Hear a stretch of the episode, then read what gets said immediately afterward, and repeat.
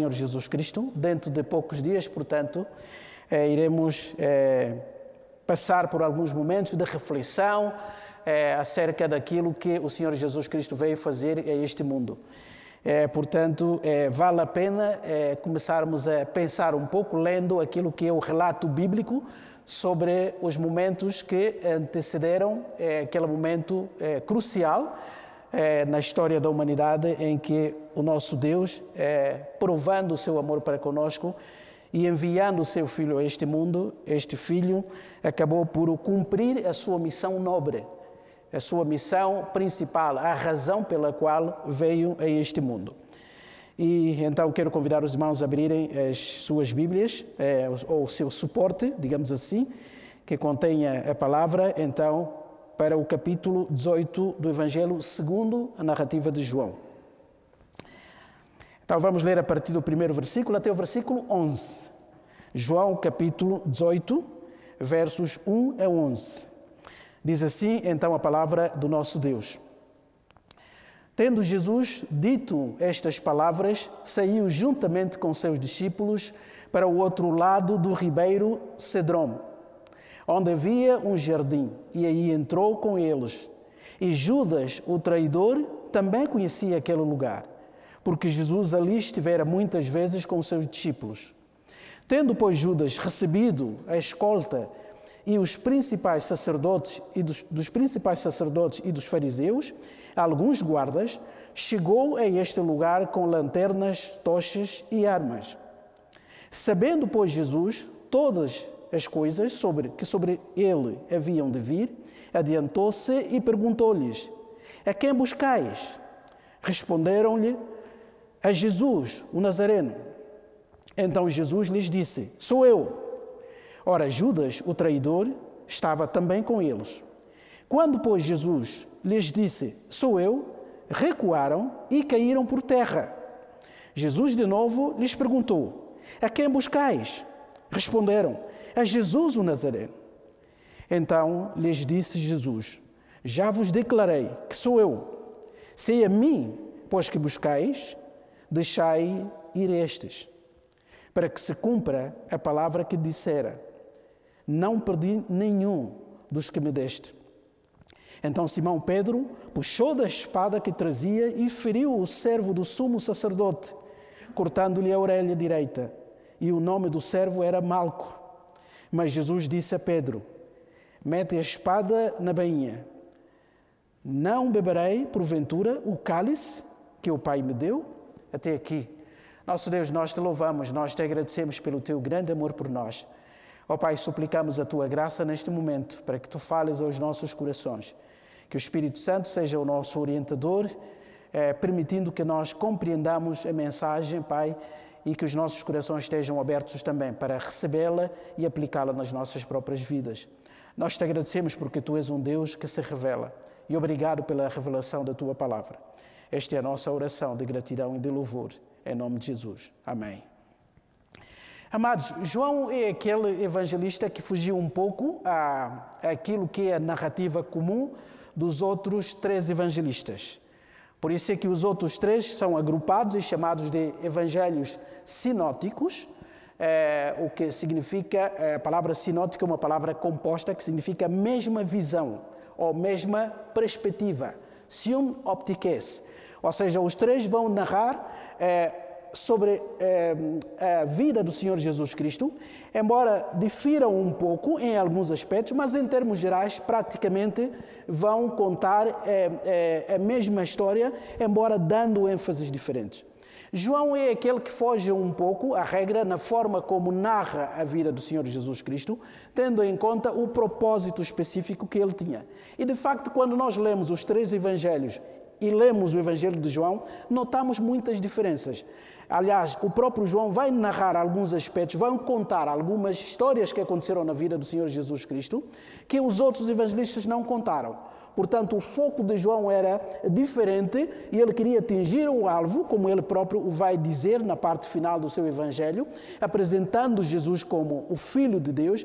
Portanto, ele vai selecionar uma série de episódios que aconteceram na vida do Senhor Jesus Cristo para então cumprir esse seu propósito. Não nos devemos esquecer de que a Bíblia é um resumo, não é? A história que nós encontramos na Bíblia é uma espécie de sinopse é um conjunto de resumos de informações selecionadas intencionalmente colocadas na, na, na, no livro, é, portanto, nesse conjunto de livros, de 66 livros que nós temos, formando então é, a nossa Bíblia. Portanto, tudo que está ali não obedece apenas às regras da cronologia, da narrativa cronológica, mas a intenção, em maior parte é, dos casos, é, um, é sobre um propósito mais lógico do que cronológico. Portanto, eles vão agrupando as narrativas, mesmo as histórias do Antigo Testamento. Por isso é que temos vindo a estudar, não é? A Bíblia de forma mais cronológica para encaixarmos as profecias dentro do seu contexto e percebermos também aquilo que foram as palavras proféticas de cada profeta no seu tempo, não é? Aqueles que têm vindo a estudar às quartas-feiras eh, com o nosso pastor, portanto, têm acompanhado isso. Esse esforço é para que as pessoas leiam a Bíblia e consigam mentalmente encaixar eh, todas aquelas partes que nós encontramos na palavra de Deus para que a história então faça sentido. Portanto, quando nós lemos a Bíblia, temos que ter isso em mente, de que a preocupação principal dos escritores bíblicos não era tanto fornecer-nos uma história cronológica, mas uma história de facto, de acontecimentos reais, mas de uma forma a obedecer uma lógica que levasse os leitores ao conhecimento do verdadeiro Deus. É isso que está por detrás dessa narrativa toda. E João, é, no fundo, é, se destaca em relação a esses quatro evangelhos. Aliás, facilmente nós podemos ver isso, não é? O evangelho de João pode ser dividido, a grosso modo, em duas partes principais. Portanto, os capítulos 1 até 12, mais ou menos, acabam por mostrar o, o, o ministério do Senhor Jesus Cristo.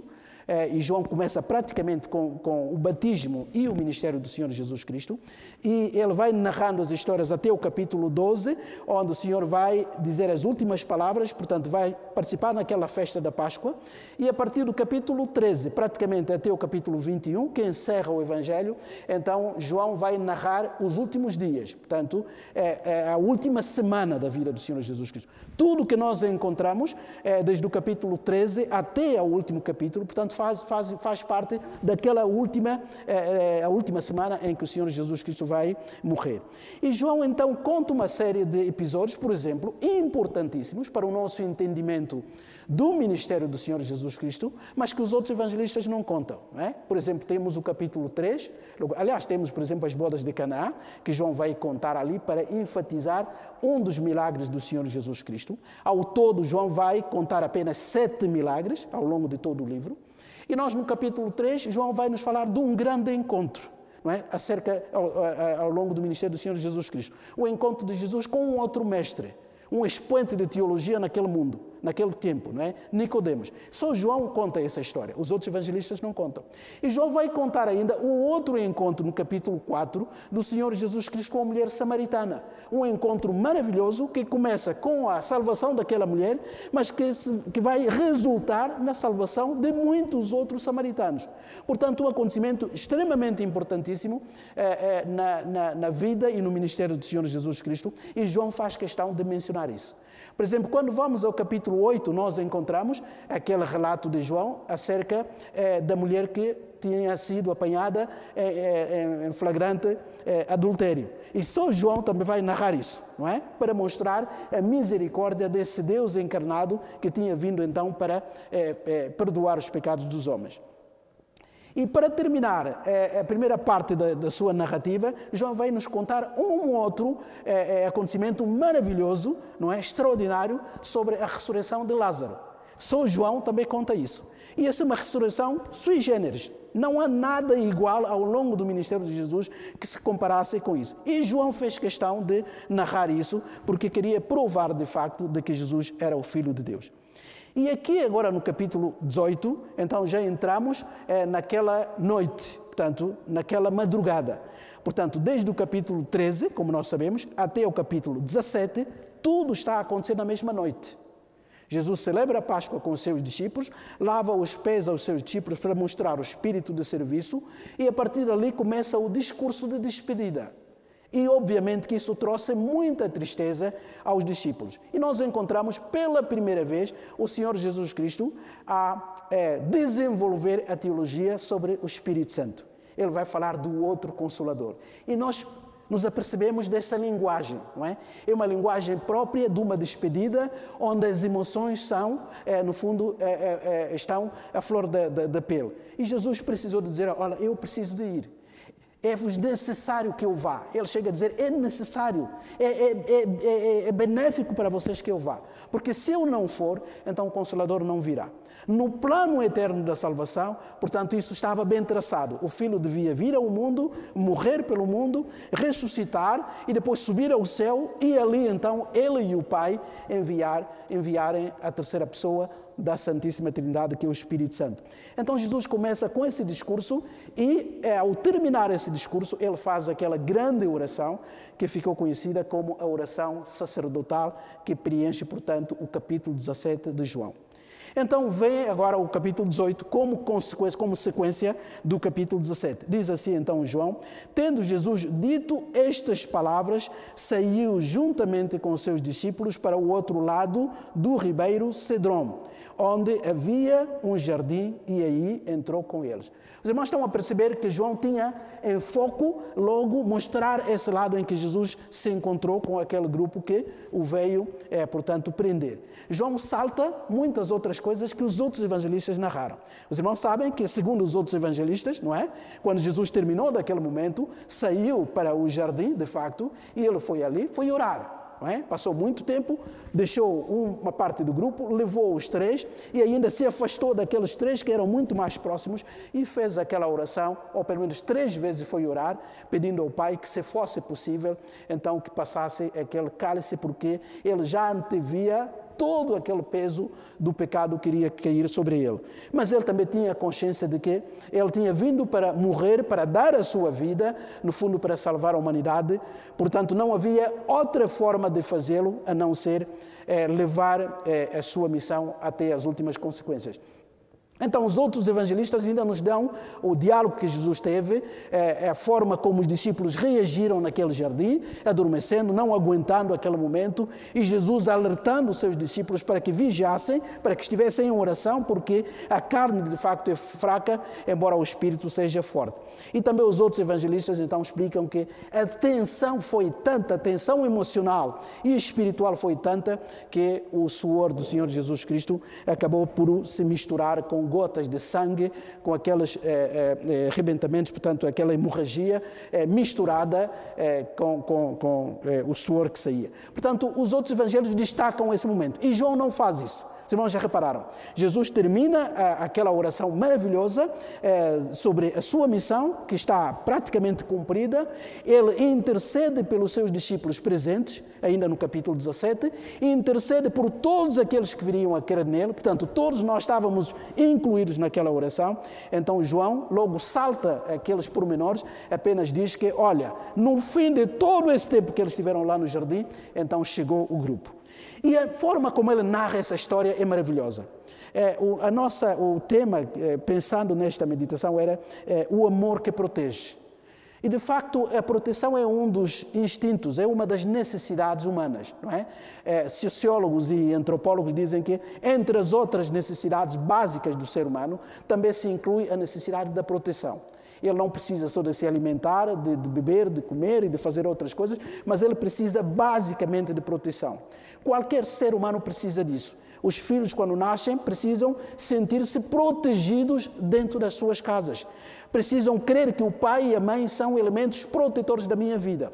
E quando vai um pouco distante dos pais e apronta alguma coisa e se assusta com a reação das outras pessoas, nós vemos a criança correr rapidamente para os braços do pai ou para os braços da mãe, porque sabem que ali encontrarão proteção. A criança pode ir à escola, pode passear em qualquer outro sítio, mas quando terminarem essas atividades, regressa para casa a correr, porque sabe que aquela é a minha casa, aquele lugar onde me sinto mais protegido, porque ali estão as pessoas que me amam, que me querem bem. Então, essa sensação acaba por demonstrar um pouco uma das necessidades básicas da nossa própria existência. E João, na sua narrativa, descreve de uma forma maravilhosa esse instinto protetor do nosso Deus, do nosso Senhor Jesus Cristo. Acompanhe então. Ele diz que Jesus então foi para aquele jardim, ele passou, nós sabemos pelos outros evangelistas, muito tempo, e já na parte final, ele ainda discursando, ele ainda falando com os seus discípulos que precisavam de orar. Então, naquele momento, enquanto ele estava a falar, eh, diz então que Judas eh, chegou ali diante do Senhor Jesus Cristo, onde estavam os onze discípulos com o Senhor Jesus Cristo. Mas reparem como João vai enfatizar e reenfatizar a presença de Judas, não é? É muito interessante porque ele diz, e Judas, versículo 2, o traidor também conhecia aquele lugar, porque Jesus ali estivera muitas vezes com os seus discípulos. Embora Judas estivesse muitas vezes no grupo dos outros discípulos e tivesse experiências, imagino eu, maravilhosas quando Jesus ia lá com seus discípulos, falando ao coração daqueles seus alunos mais próximos, e Judas estava lá presente. Mas aqueles momentos não significavam nada. Aquele que tinha sido um lugar de aconchego, um lugar de conversa, um lugar de intimidade, um lugar de oração, um lugar de explicação de algumas parábolas que a maioria do povo não tinha entendido, para Judas aquilo não significava nada no coração daquele homem estava uma ingratidão tremenda que será demonstrada aqui. E é isso que João procura destacar quando narra esse episódio. Aliás, João é aquele discípulo mais duro em relação a, a, a Judas.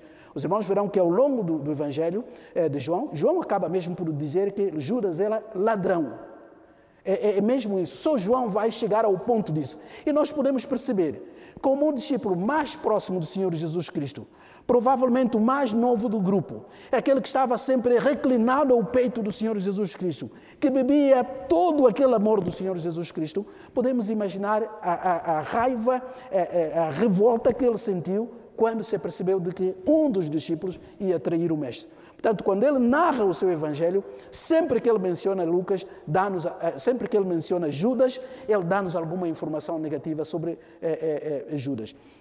E ele então vai falar daquilo que Jesus vai fazendo aqui, vai fazer aqui, mas continua ainda a destacar e a repetir que Judas era o traidor, que também conhecia aquele lugar, e ele foi então o líder daquele grupo que chegou. Versículo 3: Tendo, pois, Judas recebido a escolta e dos principais sacerdotes e fariseus, alguns guardas, chegou a este lugar com lanternas, tochas e armas. É curioso isso.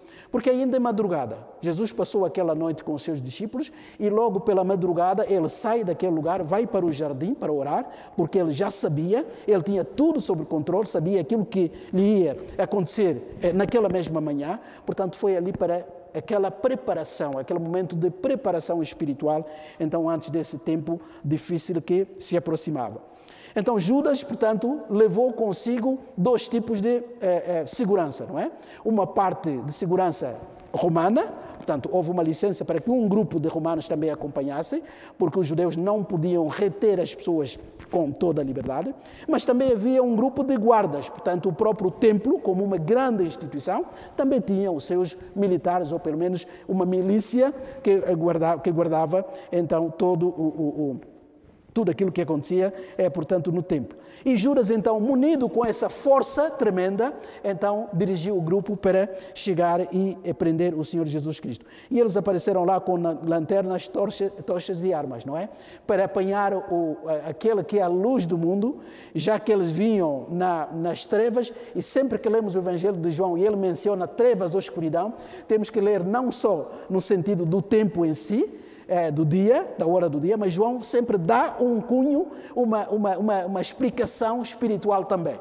Não é? Portanto, João está a fazer aqui um contraste. É? Eles precisaram, andando na escuridão, precisaram desses instrumentos todos, e depois a sua maldade, a sua agressividade do coração precisou, fez com que eles aparecessem lá com armas, e do outro lado estava alguém que não precisava nem desses meios, nem sequer estava armado. Não é? Alguém que era a luz do mundo e era a paz em pessoa. E Judas então chega ali e o versículo 4 é fundamental. E sempre que nós lemos o Evangelho de João, temos que prestar atenção quando ele diz: Sabendo, pois, Jesus. Os irmãos verão que isso é frequente. Antes dele destacar alguma coisa que Jesus vai fazer, vai fazer, João ainda diz: Sabendo Jesus que. Os irmãos veem isso logo no capítulo 13, por exemplo, não é? Ele diz: Sabendo Jesus que tudo estava para acontecer, Sabendo Jesus que Deus já tinha colocado tudo nas suas mãos, então levantou-se e pegou num, numa toalha para lavar os pés. Por que, que João precisa dizer, sabendo Jesus, antes de narrar? Para mostrar que Deus, Jesus não foi apanhado em nenhum momento de surpresa. Tudo o que estava a fazer estava no controle. Aliás, a forma como ele foi cumprindo as próprias Escrituras é maravilhoso para mostrar que ele não perdeu o controle, mesmo debaixo de uma tensão tremenda de alguém que já prevê a sua morte e uma morte horrenda. E todo o peso do pecado que será colocado sobre, sobre ele. Ele nunca perdeu o controle. Então João vai dizer assim: Sabendo, pois, Jesus todas as coisas que sobre ele haviam de vir, tendo a consciência de tudo, portanto, o que João está a dizer, olha, separei os onze.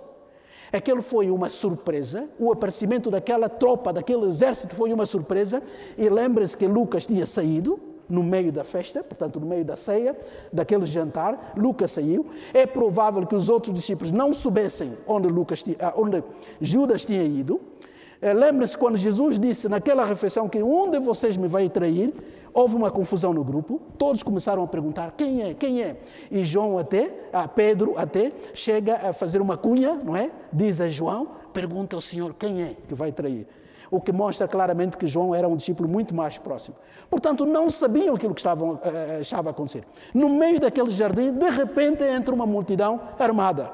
Todos foram apanhados de surpresa. E João quer destacar um pormenor aqui, dizendo que Jesus sabia de tudo. Ele estava preparado para aquilo que ia acontecer. Agora, sabendo ele tudo o que lhe ia acontecer, diz o texto bíblico, e ele adiantou-se. E esse verbo é importante. E os irmãos veem que o que João está a querer descrever aqui é que havia dois grupos e esses dois grupos tinham dois líderes. Se um grupo era orientado por Judas, portanto, é ele que estava à frente, é ele que precisava de denunciar as pessoas, a pessoa que os outros iam prender, então Judas estava a dirigir, digamos assim, a tropa. Eles iam adiante.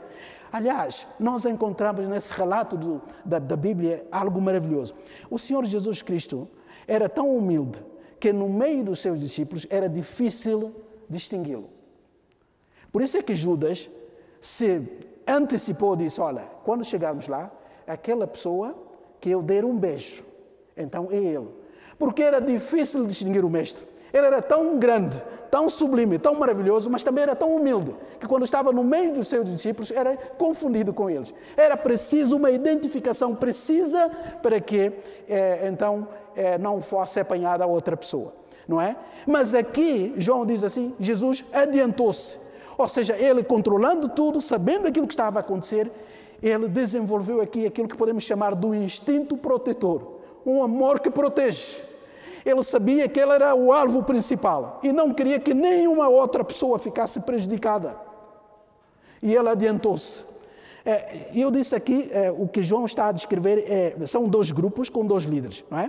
Agora, há um outro evangelista que explica isso de uma forma maravilhosa. Os outros três explicam esse momento.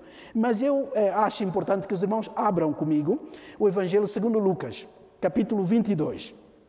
E Lucas vai descrever, e nós iremos ver o quadro ali ver que, eh, de facto, o que os evangelistas estão a querer mostrar aqui são dois grupos antagônicos, um grupo mau, um grupo de pessoas agressivas, um grupo de pessoas eh, que procuravam fazer o mal, e do outro lado está um grupo de pessoas que eh, demonstravam uma outra característica e liderado, liderado, portanto, por uma pessoa também diferente. E Lucas diz algo aqui interessante. Capítulo 22 de Lucas, versos 47 a partir do 47.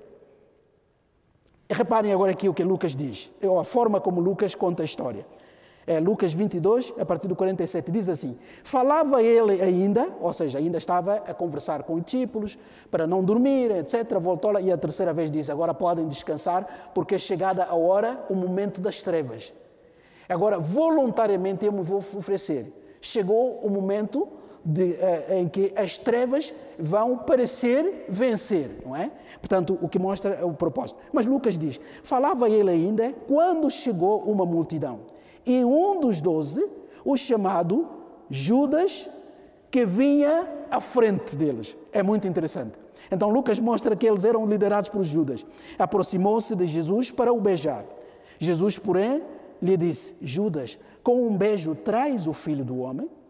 Os que estavam ao redor dele, vendo o que ia suceder, perguntaram: Senhor, feriremos a espada? Um deles feriu o servo do sumo sacerdote e cortou-lhe a orelha direita. Mas Jesus acudiu, dizendo: Deixai, basta. E tocando-lhe a orelha, o curou. Então, dirigindo-se Jesus aos principais sacerdotes, capitães do templo e anciãos que vieram prendê-lo, disse: Saístes com espadas e porretes, como para deter um salteador. Diariamente estando eu convosco no templo, não pusestes as mãos sobre mim. Esta, porém, é a vossa hora e o poder das trevas. Isso é muito interessante. Então, Lucas está a mostrar que olha, havia dois grupos e cada grupo tinha um líder. Do outro lado tinha um traidor, aquele discípulo de Jesus mas dominado pela inveja, pelo ódio, por tudo aquilo que aconteceu. E, e João acaba por descrevê-lo como alguém que estava ali por interesses escondidos. Ele estava no meio do grupo durante aqueles três anos, mas o seu coração não estava com o Senhor Jesus Cristo. E a prova mais evidente de que ele não tinha o coração ligado ao Senhor Jesus Cristo é que ele vai dirigir um bando de pessoas, de malfeitores que vão fazer mal ao Senhor Jesus Cristo. Então, voltando ao Evangelho de João, compreendemos o quadro.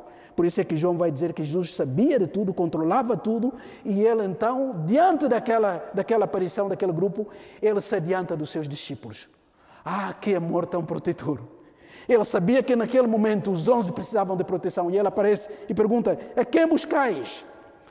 E eles responderam: A Jesus o Nazareno. Então Jesus lhes disse: Sou eu. E mais uma vez João diz, não é? No versículo 5: Ora, Judas, o traidor, estava também com eles. Vejam como João vai repetindo e repetindo e repetindo a presença de Judas. Mas é muito interessante. Jesus perguntou de quem que eles estavam à procura. E eles disseram, nós queremos Jesus de Nazaré. E ele disse, sou eu. E mais um pormenor aqui. No Evangelho de João, quando Jesus diz, sou eu, não podemos ler o texto apenas numa dimensão gramatical. Ou seja, ele está apenas a conjugar o verbo na primeira pessoa do singular, não é? No presente do indicativo. Não é só isso. Para João, quando ele narra o seu evangelho e quando Jesus faz as afirmações eu sou, para João aquele eu sou é muito mais do que apenas uma identificação do verbo. Jesus está a dizer muito mais. E João faz questão de mencionar que quando Jesus disse àquelas pessoas sou eu, o texto diz, eles recuaram e caíram por terra. Portanto, aquela afirmação de Jesus que sou eu era uma afirmação muito mais do que apenas uma, uma expressão de identificação pessoal. Jesus, no fundo, estava a mostrar com aquelas palavras um poder sobrenatural. Talvez naqueles minutos aquelas pessoas percebessem de que homem se tratava. Quem é aquele homem que estava diante de si que eles iam prender? Ao responder, sou eu, um poder sobrenatural tocou aquelas pessoas e eles recuaram e caíram. E o verbo grego aqui é forte. Não é? Eles foram tocados, como se empurrados e caíram por terra.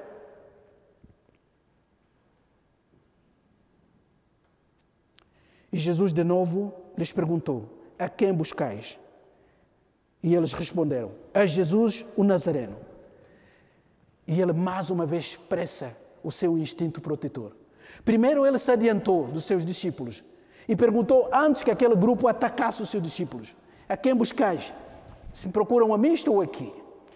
Mas depois da segunda vez perguntar a quem buscais, eles disseram: Nós procuramos Jesus de Nazaré, ou Nazareno. Então ele vai dizer uma coisa importante, e esse versículo é chave para a narrativa de João. Então Jesus lhes disse: Já vos declarei que sou eu. Se a mim, pois, que buscais, deixai ir estas. Amados, a declaração de Jesus acaba por identificar toda a sua missão. Ele sempre fez isso. Ele continua a fazer isso. Ele veio a este mundo para fazer o quê? Para morrer em lugar de pecadores como nós. No fundo, cada ato de salvação, cada conversão, é uma expressão de Jesus dizer assim: Eu estou aqui para receber toda a ira, toda a indignação divina, para poupar a estes que não se podem salvar por si mesmos. Amados, a salvação é esta, no fundo, é a expressão do amor protetor do próprio Deus e aqui encarnado no seu Filho. Se é mim que vocês buscam, então deixem ir os inocentes. Eu é que sou o vosso alvo, estou aqui. Eu dou o meu peito às balas. Deixem ir os meus discípulos. Infelizmente, eles acabam por ser tocados pelo medo e fugiram, né? como vão relatar os outros evangelistas. Mas aqui João acaba por dizer que Jesus fez essa afirmação para se cumprir a palavra que dissera: Não perdi nenhum dos que me deste. Jesus já tinha dito isso, que o compromisso com o seu Pai, que a vontade do seu Pai, que ele não perdesse ninguém não, nenhum daqueles que o pai é, é, é, lhe tinha dado. Né? Ele já tinha feito essa afirmação no capítulo 6, verso 39, e voltou a fazer a mesma afirmação na sua oração, portanto, no capítulo anterior, capítulo 17, é, versos, é, é, portanto, 12, ele diz que não perdi nenhum, nenhum daqueles que o pai me deu, a não ser o filho da perdição, Portanto, isso já estava para se cumprir as Escrituras. Portanto, daqueles que eram protegidos por ele, ninguém se perdeu.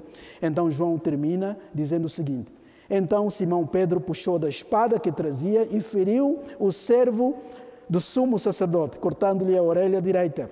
E o nome do servo era Malco. E João não adianta mais, mas Lucas já nos disse que Jesus, ainda mostrando a sua bondade, pega naquela orelha que caiu e voltou a colocar no sítio. Mas João tinha outra ênfase aqui.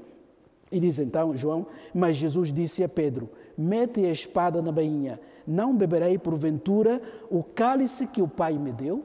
E reparem aqui: o cálice significa dificuldade, sofrimento, dor, agonia, tudo aquilo que traz amargor ou amargura, digamos assim, na vida. Só que Jesus identifica esse cálice como o cálice que o Pai lhe tinha dado. Não o cálice que veio do mal, mas o pai, o cálice que o próprio pai lhe tinha dado. O que, é que Jesus está a querer dizer aqui? Ele está a querer referir-se aqui à própria indignação, porque ele bebeu toda aquela ira, a ira. Deus é um Deus santo. E ele não tolera o pecado. E o pecado tem que ter as suas consequências. Então, ao salvar a humanidade, alguém tinha que pagar pela humanidade. E Jesus teve que receber o nosso castigo. Ele suportou o nosso castigo, porque em toda a sua missão ele sempre demonstrou esse instinto protetor, sempre se adianta para nos poupar. E a nossa salvação é fruto dessa bondade maravilhosa. Então Jesus disse: Eu vim para isso. O que é que eu vou fazer? Eu não preciso da vossa defesa. Ô oh Pedro, coloca a faca, e aqui não era uma espada, era uma faca pequena, para mostrar que havia essa agressividade também da parte dos próprios discípulos. Jesus disse: Eu não preciso de defesa. Amados, nós não defendemos Jesus. Nós às vezes dizemos temos que defender o nome de Jesus, temos que defender o Evangelho. Nós não defendemos, nós é que somos defendidos por Deus, de facto. E Jesus aqui está a provar mais uma vez a dizer: Eu não preciso de defesa humana. Aliás, o outro evangelista já tinha dito: Se eu precisasse de ajuda, eu não buscaria, não pediria a vossa ajuda. Eu fazia assim, dava um toque e o meu pai mandava anjos para exterminar os meus adversários. Mas isso era escapar à minha missão. Eu vim aqui exatamente para beber esse cálice amargo. E ele estava a preparar-se para aquele momento que viria. Amados, nós temos esse Salvador maravilhoso, esse Deus cheio de amor, e esse amor que protege, e ele pode satisfazer o nosso instinto de proteção. E graças a Deus, porque em Cristo nós podemos encontrar essa proteção. E esses discípulos viram aquele homem adiantar-se e a colocar o peito às balas e a dizer: Se é mim que buscais, então poupem os meus discípulos. Eu é que sou o alvo. Eu é que, vou, eu é que irei morrer por eles e não o contrário. Portanto, deixem ir. Deixem-nos ir. E ele continua a fazer a mesma coisa. E aquele que ainda não conhece esse Salvador maravilhoso, oh, que hoje seja o dia da, da salvação. E aqueles que já o conhecem, que o nosso amor possa crescer mais e mais, porque nós temos um Senhor, um Senhor que nos defende, cujo instinto protetor se adianta e substitui-nos para que nós pudéssemos ser poupados. E nós iremos terminar esse culto ao nosso Deus, cantando o último hino, louvando esse grande Deus. Um bom amigo e fiel eu achei. Ele é o nosso Deus, o nosso Salvador.